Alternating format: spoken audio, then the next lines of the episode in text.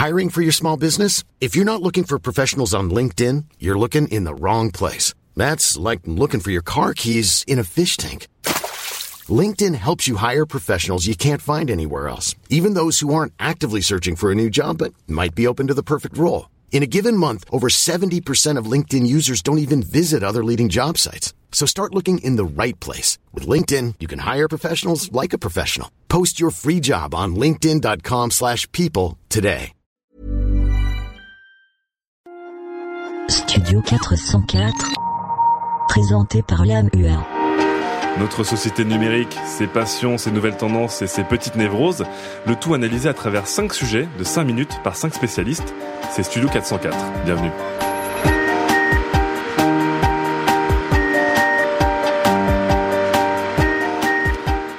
Bonjour à tous, je suis ravi de vous accueillir sur Studio 404. En compagnie de mes quatre compères, quatre chroniqueurs, nous allons discuter ensemble euh, de divers sujets qui nous touchent de près ou de loin, des sujets très généralistes ou très pointus, vous allez voir, mais toujours traités avec beaucoup, beaucoup, beaucoup de culture, beaucoup aussi de mauvaise foi, je l'espère. Et pour cela, euh, je serai armé de quatre bras droits, en commençant par le premier ou la première, c'est Mélissa Bounois. Bonsoir Mélissa, comment ça va? Salut, ça va très bien. Alors Mélissa, journaliste en ligne, est-ce qu'on peut dire ça? Journaliste web, c'est plus joli quand même. Euh, journaliste web, euh, un métier nouveau. Euh, Est-ce que c'est un métier qui change beaucoup par rapport aux journalistes pas web? Bah, on met des liens dans nos papiers et puis on essaye de mettre des vidéos YouTube, mais euh, ça fait un peu peur aux, aux gens qui n'ont pas trop l'habitude de vidéos dans des articles. Donc euh, on essaye de faire ça bien. En général, ça marche. Il y a des gens qui cliquent pas sur les liens, ils disent oulala où je vais? Alors journaliste énigmatique qui perd ses lecteurs, c'est un nouveau métier. Ouais. Euh, à côté de toi, Mélissa, nous avons Daz. Comment ça va, Daz? Ça va très bien, merci. Alors Daz, tu fais un métier très sérieux dans la vie avec euh, avec une cantoche et un CDI. Ouais, Et, ouais, euh, ouais, et un des CE process. Et, et des process et du visual management, tout à fait. Mais au-delà de ça, tu es euh, passionné euh, de nouvelles technologies, on adore cette expression depuis Ouais. très longtemps. Et euh, tu as été spécialiste Apple, donc tu as été, tu as été au cœur des, des, des plus grosses guerres de, de geeks finalement. Euh, Ouais, et puis l'imparfait n'est pas... La guerre est toujours en cours, je t'apprends rien. Donc voilà, Das qui nous accompagnera avec euh, avec ses jolis mots, ses barbarismes et sa mauvaise foi légendaire. Mais tout à fait. En face de toi, Daz, euh, une personne ou alors une, une créature, une création de l'internet, c'est Fibre Tigre. Bonjour, c'est Fibre Tigre. Alors Fibre Tigre a été généré dans les méandres de certains réseaux euh, de jeux et de certains réseaux sociaux, et euh, donc tu sévis notamment sur Twitter.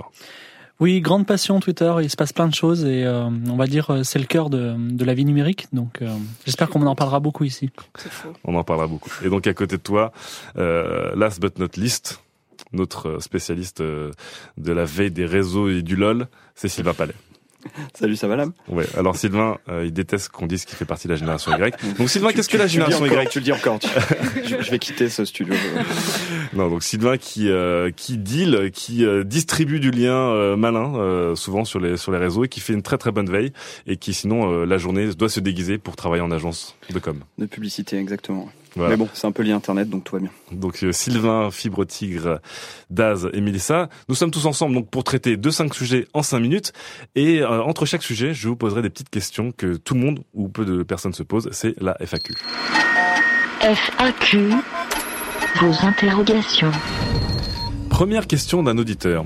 Cher Studio 404, je compte draguer sur plusieurs sites de rencontres, mais je vais utiliser la même identité numérique. Est-ce honnête ou est-ce crevard? De ma part Alors, est-ce qu'il y en a qui ont déjà utilisé des sites de rencontres et comment, comment approche-t-il la chose? Jamais.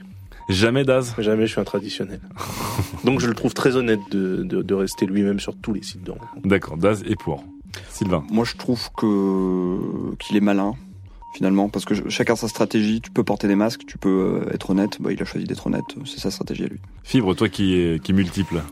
Les sites de rencontres ont intérêt à ce qu'on ne trouve pas des gens ou en tout cas on ne trouve pas à long terme des gens. Donc euh, à ce qu'on se sépare. Donc si vous trouvez quelqu'un sur internet, il y a plein de gens, il pourrait le trouver ailleurs que sur un site de rencontre. J'ai rien compris, mais Mélissa qui regarde Fibre avec des merlants frits. Honnête, je dirais. Parce que de toute façon, on va forcément googler le mec euh, dans le cas du nana pour voir s'il existe ailleurs et ça me déplairait. Enfin, je serais pas contre le fait qu'il soit ailleurs. D'accord, très bien. Bah écoute, mon ami, sois honnête. Et on va parler de solitude tout de suite. Studio 404 Partie 1 sur 5 Solitude. Surconnectivité. Disparaître. On sent ces derniers temps que euh, la solitude revient quasiment à la mode dans une société où justement tout le monde est connecté, surconnecté et connecté en permanence. Est-ce que d'une certaine manière il faut couper les fils, disparaître, euh, rythmer sa sociabilité ou alors carrément devenir un ermite? Je te sens Fibre que tu es, tu es chaud par contre là-dessus. Non, un petit chiffre qui date de juin dernier. Un sondage Mediaprisme la croix. 20% des 18-35 ans souffrent ou souffriraient de la solitude. C'est-à-dire que ça, ça existe toujours. ça? Euh, on leur a demandé, vous sentez-vous seul? Bon, c'est des ados, hein. Enfin, je sais pas, non, Oui, 18, mais- 18, 35 ans, non, mais mais bon, euh, il faut voir que la solitude, ça, ça génère de l'économie, c'est très intéressant, Oui. parce que euh, ben, quand vous êtes seul, ben, justement, vous allez payer pour être sur un site d'emploi, euh, site d'emploi, site de site de rencontre. Ouais. Et d'ailleurs, même le site de rencontre, il a intérêt à ce que euh, vous restiez pas longtemps avec quelqu'un, quoi.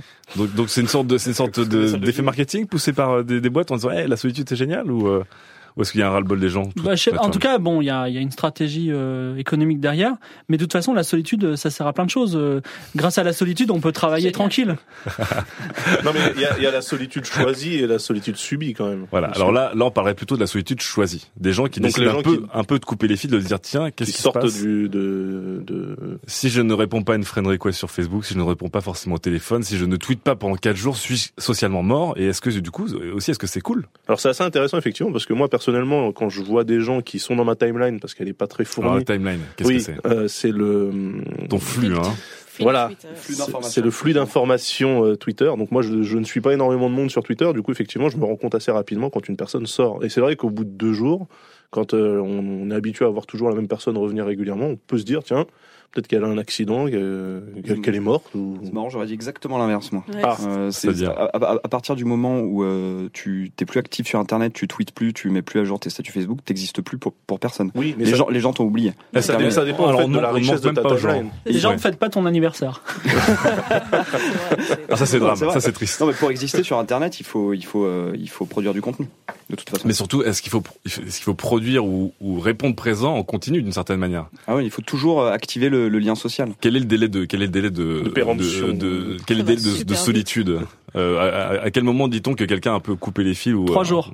Même pas, attends. 24 Tu heures. rigoles, 24 heures. Non, non, trois jours, trois jours, trois jours.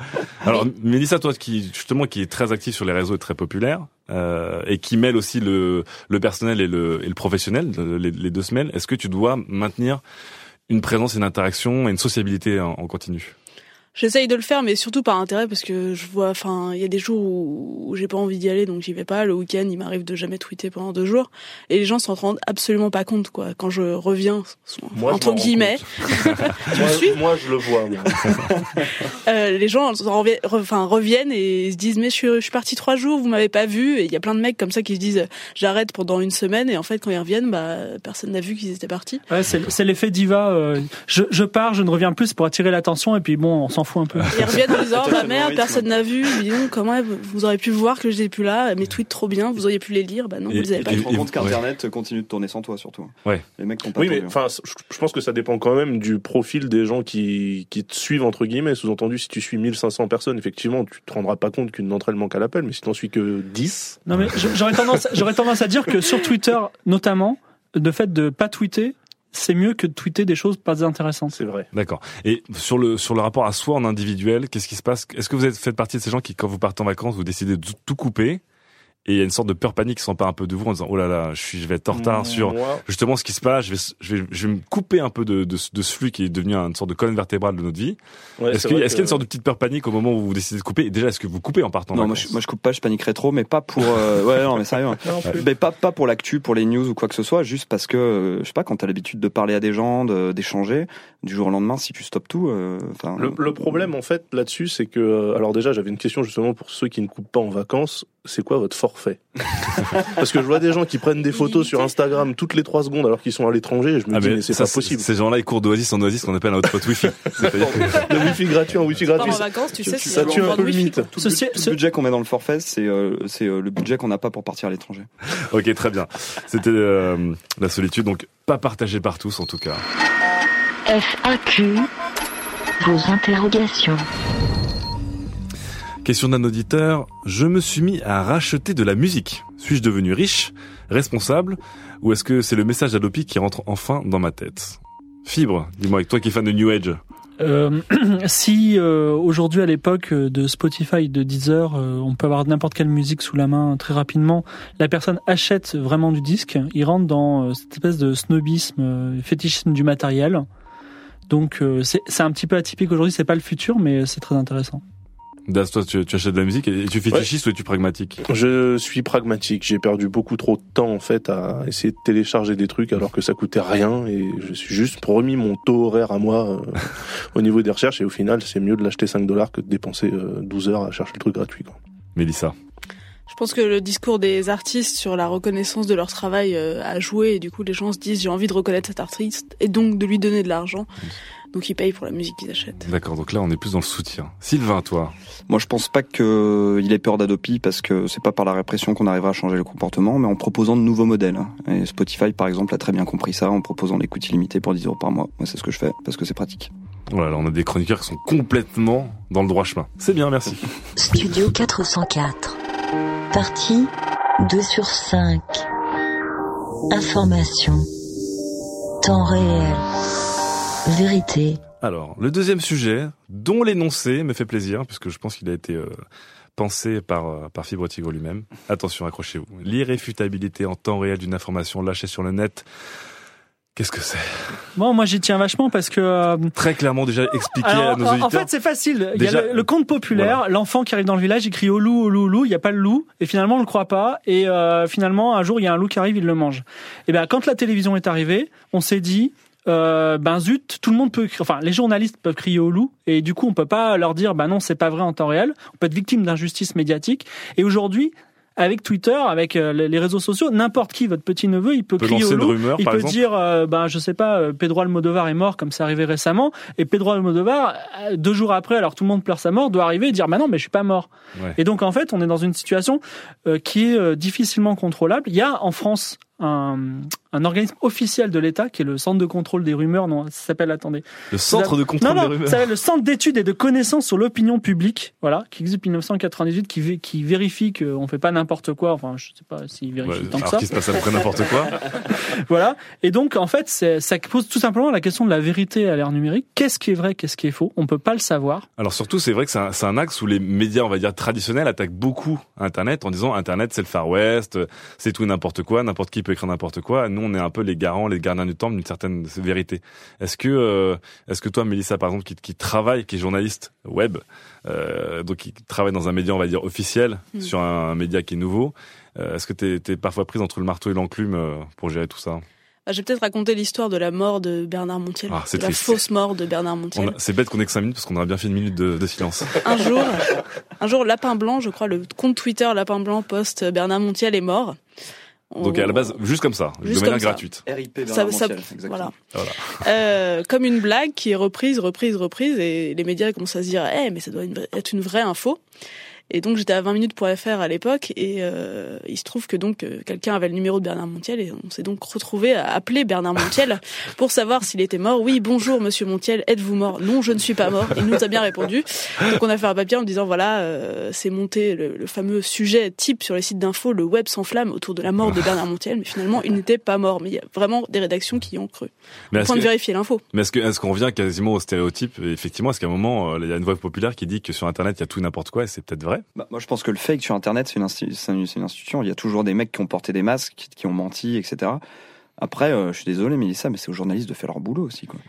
Il faut, il faut vérifier les sources. Alors, Mais là, ils l'ont fait, oui. Oui, mais avant, t'avais pas un sujet qui débarquait sur Internet avec une blague de lapin blanc et il y avait trois journalistes qui, qui se disaient il y a un sujet, il y a un sujet, faut appeler quelqu'un. Bah justement, moi j'ai- j'aimerais juste mettre en lumière un petit paradoxe, c'est que euh, donc les journalistes ils sont dans cette euh, dans ce petit buffering, ce- cette, cette zone tampon dans lequel soit ils disent pas l'info et euh, bah, ils risquent de se faire damer le pion, soit ils disent l'info et euh, ils disent euh, on n'est pas encore de source sûre. C'est vrai. Et en fait, justement, euh, qui offre le tampon euh, c'est vérifié, c'est quelques organismes, genre Reuters, AFP, donc des agences de presse. Donc paradoxalement, alors que tout le monde aujourd'hui peut créer l'info, et ben l'info elle vient que de petits euh, Oui, mais d'étranglement. de, de plus en plus, comme disait Mélissa, de plus en plus, et, et Sylvain aussi, euh, les journalistes ou les médias commencent à être un petit peu en panique parce qu'ils sont régulièrement tensés pour leur lenteur, leur manque de réactivité par rapport aux réseaux sociaux. Et on dit souvent que le scoop est sorti sur tel réseau ou tel site. Et est-ce qu'il n'y a pas une sorte de peur panique aussi qui fait que pour être assez rapide, on va Ouais. mettre la vérité comme un critère pas secondaire, mais plus comme le critère sacré et premier, d'une certaine manière. Ouais, bah, c'est clair, c'est c'est le rush pour l'info. C'est euh, ça se voit de toute façon avec les chaînes d'in- d'infos continues hein, qui sont capables d'envoyer un camion, euh, un camion et un journaliste terrain pour euh, une info qui est même pas sûre, qui est, enfin ils ont absolument aucun contenu et ils se contentent de relayer le truc en temps réel et puis d'attendre que ça se passe. Donc euh, effectivement, je, je je partage pas ça. Je comprends pas justement que le journalisme en soit réduit à ça. Il y a, il y a une éducation, euh, il y a une, une éducation au fake à faire, enfin au faux à faire sur Internet. Ça c'est clair. Et c'est peut-être aux journalistes justement de le faire. Très bien. Restez vigilants. FAQ. Vos interrogations. Question d'un auditeur qui va faire plaisir à Sylvain, je pense. je cherche Studio 404, je lis de plus en plus le terme lulz ou lulz. Alors L-U-L-Z. Pourquoi Est-ce plus cool que le lol? Alors c'est LOLs, euh, tu as raison, tu, tu te corriges toi-même.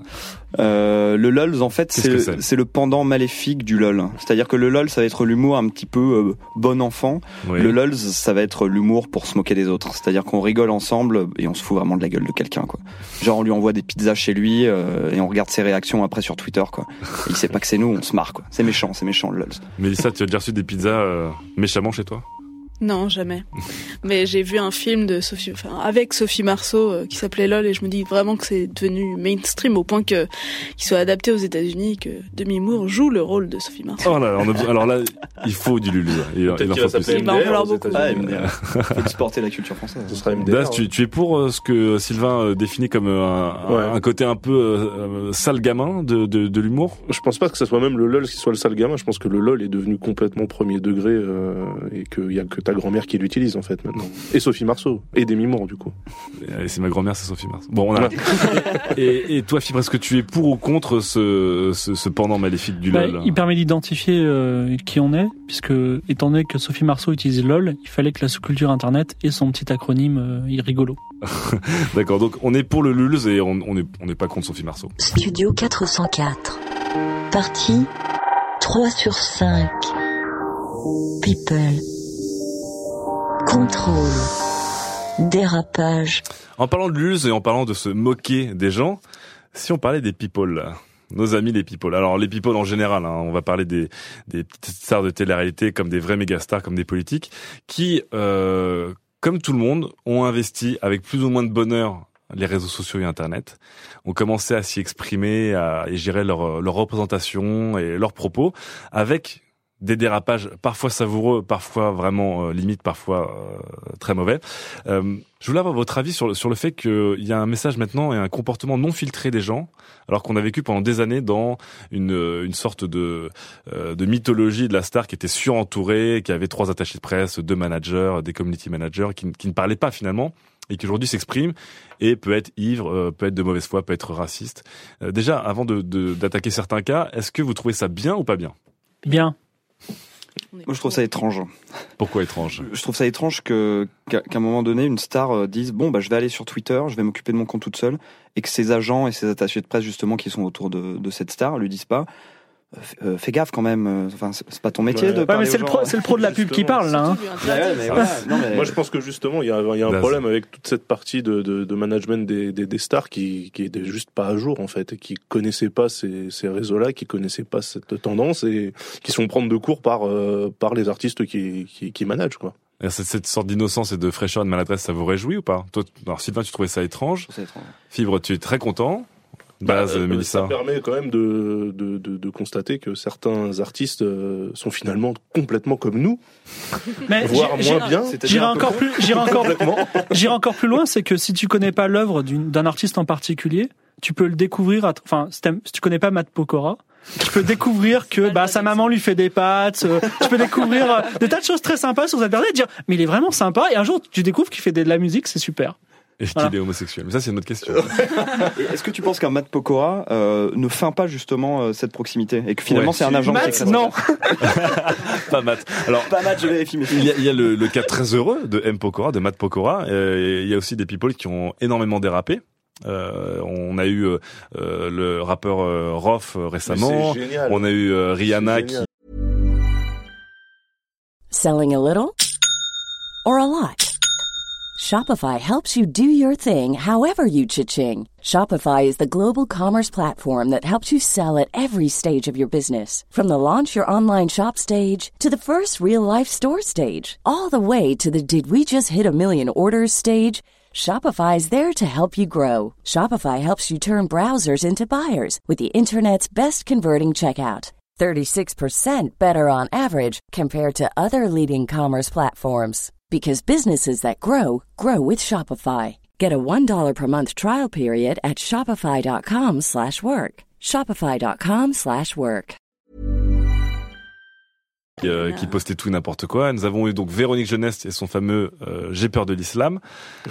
Alors, je, je comprends quand tu dis que c'est génial, tu passes dans leurs propos, mais tu dis que c'est génial de les voir enfin sans, de manière un peu brute. Alors, moi, peu- c'est pour, pour la partie justement tous ces artistes. euh, là, tu parlais de Rof et euh, Ouais. un peu toutes, toutes les, enfin toutes les stars du hip-hop français qui, euh, mais qui sont complètement à la ramasse et c'est, euh, c'est juste jouissif de, de, de lire leurs trucs. Donc là, c'est plus, du- là, c'est plus du lulz. On est Ah, d'accord. c'est du 100% lulz là pour le coup. Enfin moi, Rof qui propose de faire l'amour à peu près toutes les mamans de tous les gens qui lisent son compte Twitter, c'est génial. À tel point d'ailleurs que les gens de chez Hostile Records ont repris euh, son compte avec une personne qui est chargée maintenant de faire euh, de faire la com parce que c'était n'importe quoi. D'ailleurs, d'ailleurs, Sylvain, on voit de plus en plus aussi que effectivement des, des stars qui dérapent se font euh, quasiment comme des enfants qui se font euh, Ouais, confisquer leurs jouets. C'est ça, ils se font confisquer. Euh, leurs- on a vu Ashton Kutcher qui avait dérapé aussi en défendant un, un entraîneur de football américain pédophile, sans faire, enfin, sans faire exprès, euh, Ouais.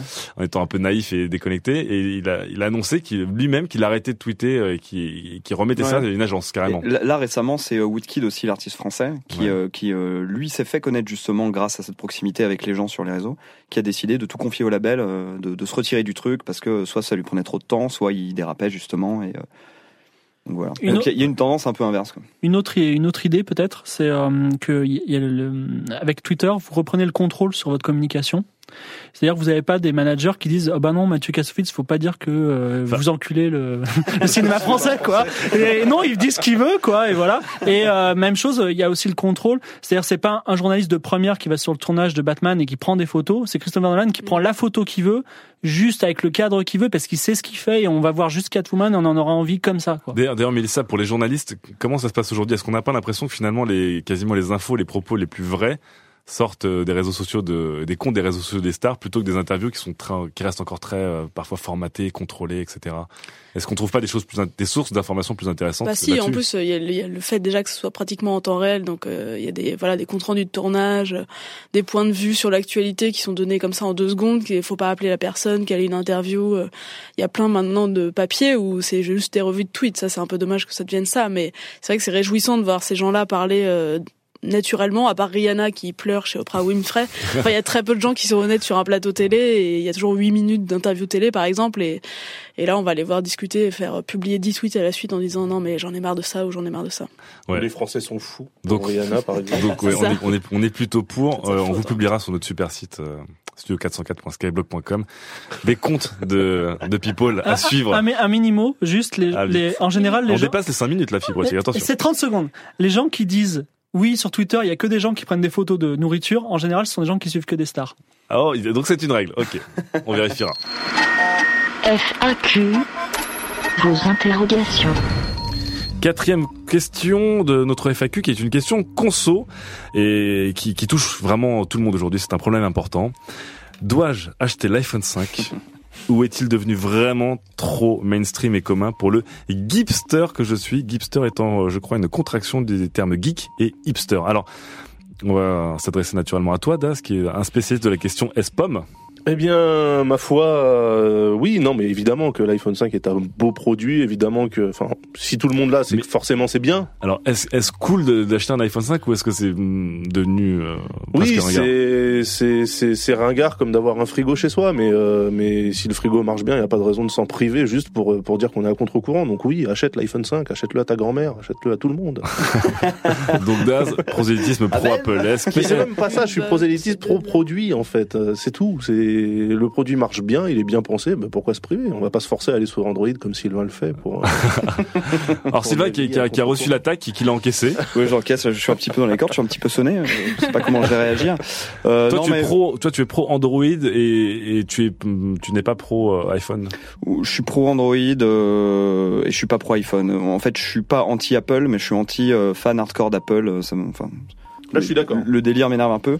Non, mais pour, no- pour notre auditeur, s'il veut garder le, le, le 50% de hipster de son hipster là, Ouais. il faut qu'il s'éloigne absolument du mainstream. Donc euh, ni iPhone ni Android, je lui conseille le 3310. Oh, le Nokia 3310. Le bon vieux So- téléphone. So vintage. Toi, Mélissa, est-ce que tu, euh, tu, tu possèdes un iPhone? Est-ce que tu vas passer à l'iPhone 5 ou est-ce que pour toi, euh, ça te dépasse? Je possède un iPhone et je pense qu'il faut garder son iPhone existant et que je n'achèterai pas l'iPhone 5 à 679 euros 679 euros quand même. Contre 649 dollars. Belle elle conversion. Elle s'est quand même renseignée sur les prix US, hein, mine de rien, pour quelqu'un qui va pas l'acheter. Et toi, Fibre? Bah, s'il est pas cher, ouais, je le prendrais. Pour, pour frimer. ah, donc, J'avoue, je suis le seul à avouer que c'est moi qui vais frimer, quoi. C'est donc tu, on peut encore frimer avec un iPhone Ah bah 5. com- complètement même ça va c'est c'est le c'est le seul outil aujourd'hui parce que avoir une montre c'est ringard c'est un truc de vieux je veux dire, vous regardez votre votre euh, l'heure sur le, le smartphone Ou alors on est hipster et on revient à la montre. En tout cas, euh, bon, écoutez, on, on 50-50 là-dessus sur la question. Valeur sûre, mais pas la folie. Studio 404. Partie 4 sur 5. France. High-tech. Minitel. Bon, on arrête le sujet techno, mais on passe à un autre sujet techno qui est très important et qui touche notre nation, la France.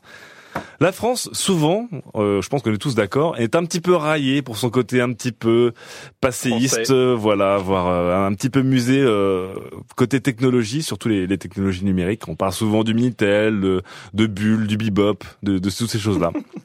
Mais nous sommes certains que la France a à sa manière, et parfois de manière un peu discrète, contribué à l'histoire et au progrès technologique qu'on utilise même aujourd'hui encore. Et je, je sais que certains d'entre vous ont sorti leur fiche Wikipédia ou leur, leur longue feuille avec toutes les notes. Est-ce que la France a vraiment participé de sa manière, à sa manière, au, à la révolution numérique qu'on vit aujourd'hui? Fibre, dis-moi. bah tout simplement le web c'était au CERN. Et le CERN c'est à moitié français voilà alors c'est un britannique les Ah, parce qu'on a les vu au JO sont- quand même que les, les Anglais paradaient Ouais, leurs Britanniques ouais, avaient inventé ils le ont web. tout inventé. On, leur a laissé ça. C'était les JO, c'était festif. Hein, ils ont aussi pris beaucoup de médailles, mais bon, euh, la- Tu le veux dire CERN. qu'ils nous ont volé les JO euh, déjà, la candidature, et Ils en ont, plus volé, le, ils le ont volé net. quelques médailles aussi. Hein. bon, il y a la moitié du CERN, c'est français. C'était chez nous, voilà. Il y a eu pas mal d'aspects techniques. Le TCP/IP, c'était le projet Cyclade, donc c'était aussi. euh, Le TCP/IP qui est le protocole qu'on utilise aujourd'hui euh, tous pour aller sur Internet. Alors attention quand même, je pense que le web tel qu'il a été inventé au CERN au départ, donc euh, une communauté de, de, de scientifiques, de chercheurs, etc. entre eux, est-ce qu'ils avaient pensé qu'à terme on s'enverrait des petits chatons qui, qui font des papouilles et des trucs comme ça? Je suis pas sûr. Ben justement, c'est avec le Minitel qu'on s'envoyait pas des chatons, mais des petits messages avec euh, je t'enverrai bien un chaton. Les Minitel. les Minitel. Je, je crois qu'il y en a deux qui sont un peu jeunes pour avoir été les Minitel, je sais pas. Mais est-ce Moi, que j'en avais un. Ouais, moi j'en avais un. Ah bon, bah, tout le monde alors. Est-ce que les Minitel c'est une c'est une réussite ou est-ce que parce qu'on se moque souvent du Minitel, mais est-ce que c'était une réussite technologique française finalement? Ça a généré beaucoup d'argent, donc réussite.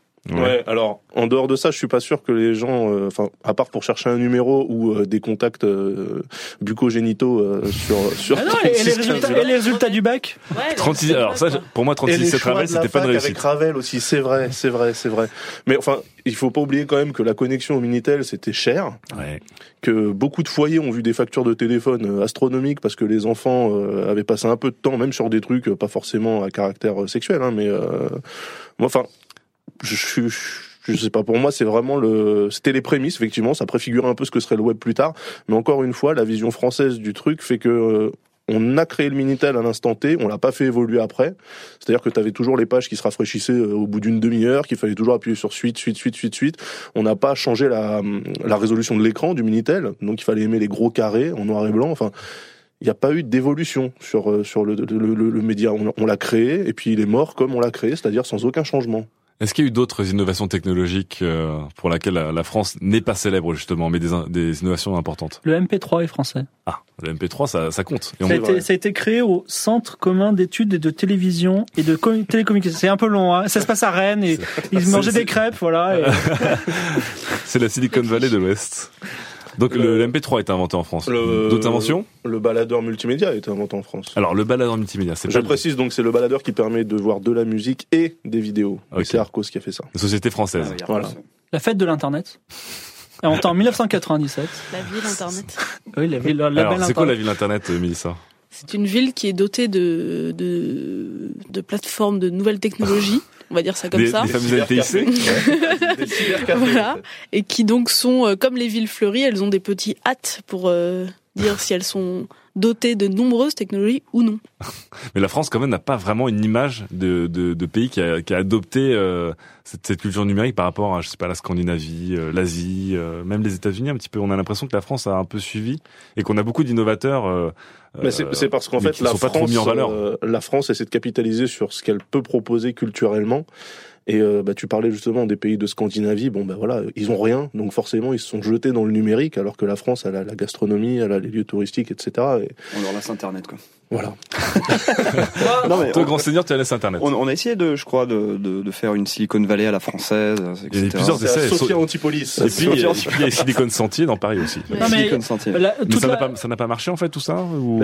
J'ai- l'impression que le- l'esprit d'entrepreneuriat à l'américaine, euh, on peut, on peut pas le trouver en France. À part le de- Glemer. par le Ah, pas- mais qui est justement parti euh, aux États-Unis pour, pour échouer comme un Français. pour échouer. Il est quand même connu aux États-Unis. Il, il a fait une conférence à laquelle tous les Américains viennent à Paris. Ouais, c'est vrai. Enfin, surtout parce que c'est à Paris, je pense aussi. Ouais, je pense aussi qu'ils vont faire leurs courses en même temps. Donc bon, on va on va on va finir sur le fait que Loïc Lemeur est le symbole de la, la technologie française. Voilà. FAQ. Vos interrogations. Dernière question de cette première FAQ de Studio 404. Une question de jeunes parents inquiets. Ma future fille de 12 ans veut son compte Facebook. Suis-je comme mes parents qui interdisaient la télé à la maison, faisant de moi un paria de la société de la cour de récré, si je lui dis non? Alors, euh, on va parler tout de suite au jeune papa qui est autour de cette Oui. table, hein, qui a forcément la fille la plus plus éveillée que les autres. hein, Elle est qui- complètement éveillée. C'est bi- bien en avance sur son âge. Euh, Voilà, comme d'habitude. Alors Daz, est-ce que euh, toi, pour, pour toi, les enfants sur Facebook ou sur les réseaux ou sur Internet, c'est quelque chose qui, qui est naturel, qui sera naturel à leur âge ou qui doit être Oui. contrôlé? Bah, de toute façon, le, le- le minimum légal sur Facebook, c'est 13 ans. Mhm. Donc, de toute façon, euh, sa fille va devoir attendre un petit peu. Et puis, euh, oui, pour moi, il n'y a pas de souci tant que c'est vraiment contrôlé et que les parents savent ce qui se passe euh, sur le compte Facebook de, de leur enfant. Quoi. Alors, est-ce que les parents savent ou est-ce que vraiment les, enfants sont contrôlés ou entourés Toi, Mélissa, si, si tu avais une petite fille de 12 ans, ou si tu étais une petite fille de 12 ans, est-ce que, nice. est-ce que tu te laisserais t'aventurer telle Dora l'exploratrice sur, euh, sur des réseaux ouverts un peu à tous? C'est un peu la cour des miracles aussi d'une certaine manière. Bah, je pense que j'irai, mais j'aimerais bien qu'on m'apprenne en fait euh, à me dire que peut-être que dans 30 ans, si Facebook existe encore, euh, on pourrait retrouver la trace d'un statut où j'ai dit j'ai cette maladie incurable et où l'assureur qui voudrait m'assurer va se dire non, je peux pas vous assurer à ce prix-là parce que vous avez une maladie incurable. Ah là là là là, tout de suite. De toute façon, si t'as une maladie incurable dans 30 ans, tu seras pas là. Voilà, la question est réglée. Allez, salut. Bonne chance dans la vie, Mélissa. Ça, c'est du lol, je crois. Sylvain, euh, toi justement qui connais un peu la, les, les, les, les facettes et les méandres un peu plus sombres de l'Internet, est-ce que tu penses que c'est bien pour les enfants de s'y aventurer euh, librement? Euh, bah en fait c'est comme partout, hein. c'est comme euh, les pédophiles qui se baladent avec des camions de glace dans la rue. Euh, il faut expliquer aux enfants qu'il faut pas monter dans le camion des inconnus. Il faut expliquer qu'on n'accepte pas toutes les friend requests sur Facebook. Et, euh, et voilà quoi, il faut leur expliquer les dangers et puis ils sont malins, ils comprendront. Si bon, tu es pour des cours d'éducation civique numérique? Je pense qu'il faut faire confiance à tout le monde. Voilà. Euh, qu'elle aille sur Facebook, elle, a- elle, elle aura la culture de l'écrit. euh, ça va lui faire beaucoup de bien. Il faut pas sous-estimer aussi la sécurité qui existe sur Internet en France, parce que aujourd'hui, quand vous faites n'importe quoi, ben vous êtes tracé, on retrouve votre trace. Donc, euh, il faut avoir un petit peu confiance. Oui, et c'est c'est quelque chose de merveilleux. Ta Ah. trace, si, si on retrouve la, la trace, enfin, si la trace aide à retrouver ton cadavre ou celui de ta fille dans. Oui, mais cinq alors mois, euh, des gens chouette, qui mais- des gens qui sont morts euh, à cause de Facebook, euh, le ratio mort sur utilisateur est quand même hyper faible par rapport à d'autres médias. On restera sur cette statistique rassurante. Vous pouvez aller sur Facebook, c'est plus rassurant et sécuritaire que de faire du jogging dans le bois de Boulogne avec un taxi derrière vous. Studio 404. Partie 5 sur 5. Blogueuse. Mode. Économie. Elles sont aussi sur Internet, elles sont aussi euh, très branchées réseau.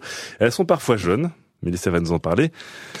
Qui sont ces dit. blogueuses mode? Euh, les blogueuses mode ont réussi un tour de force, c'est de tuer, enfin pas non pas de tuer, mais inverser le modèle économique du de la fashionosphère, La si on peut dire ça comme ça, euh, en postant des photos donc d'elle en portant euh, des fringues accessibles à tout le monde au départ, et donc euh, ça a plu à de nombreuses filles parce qu'elles se sont dit euh, bah j'ai pas un sac, à, je peux pas me payer un sac à 500 euros, donc je vais plutôt suivre les conseils mode de une telle ou une telle, et celles qui ont donc le plus réussi, donc on peut nommer le blog de Betty, Garance Doré. euh, Punky Bee, Didi, euh, voilà, il y en a plein qui ont réussi. Maintenant, réussissent à vivre que de ça. Alors comment ça veut dire quoi réussir, Déjà réussir, c'est quel est le stade de la réussite? Et puis euh, quel est le moment où elles vivent de ça?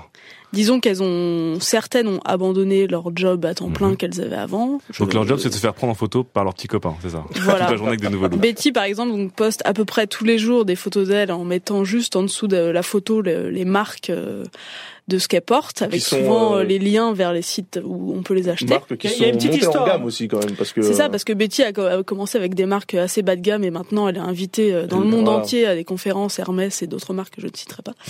Euh, sur voilà, juste pour montrer toutes ces marques, montrer les, les sacs, les robes, les C'est un petit peu scénarisé aussi. Hein. J'ai vu, il y a une petite histoire. euh, Mais alors, est-ce que, est-ce que ça te réjouit que des jeunes filles qui ont un certain goût pour le style et soient devenues aussi puissantes que des rédactrices mode, ou est-ce que ça te désespère de voir que ces jeunes filles euh, finalement euh, refont un, retournent dans le modèle du, du magazine mode qui est de, de, de, de copiner avec des marques et de montrer des choses toujours plus exclusives Bah au départ c'était pas mal parce que ça a quand même permis un autre ton, une autre vision de, de la mode. Mhm. Mais c'est vrai que en fait finalement toutes ces nanas, euh, quand elles arrivent disons au premier rang de- des fashion shows, elles se mettent voilà à, à se montrer euh, à ces événements-là comme les journalistes de, de Elle ou Vogue auraient fait Mhm. et à prendre des photos qui sont finalement assez similaires. Et c'est dommage de- d'en arriver là. Après il reste toujours un, équilibre de blogueuses mode qui sont pas dans ces sphères là qui se disent non je veux pas montrer ça et, qui vont faire autre chose. Alors, ces, ces blogueuses mode, elles représentent aussi euh, une sorte de, de race de gens qui génèrent beaucoup de débats, qui sont un peu les VIP, les ambassadeurs, euh, les influents, euh, les sponsorisés. les sponsorisés. Alors qu'on accuse justement sponsors, la question euh, d'être sponsorisés, d'être affiliés, de vendre leur contenu, euh, de faire copi- copain copain avec certaines marques sans le dire, euh, d'échanger, de ne plus rien faire gratuitement.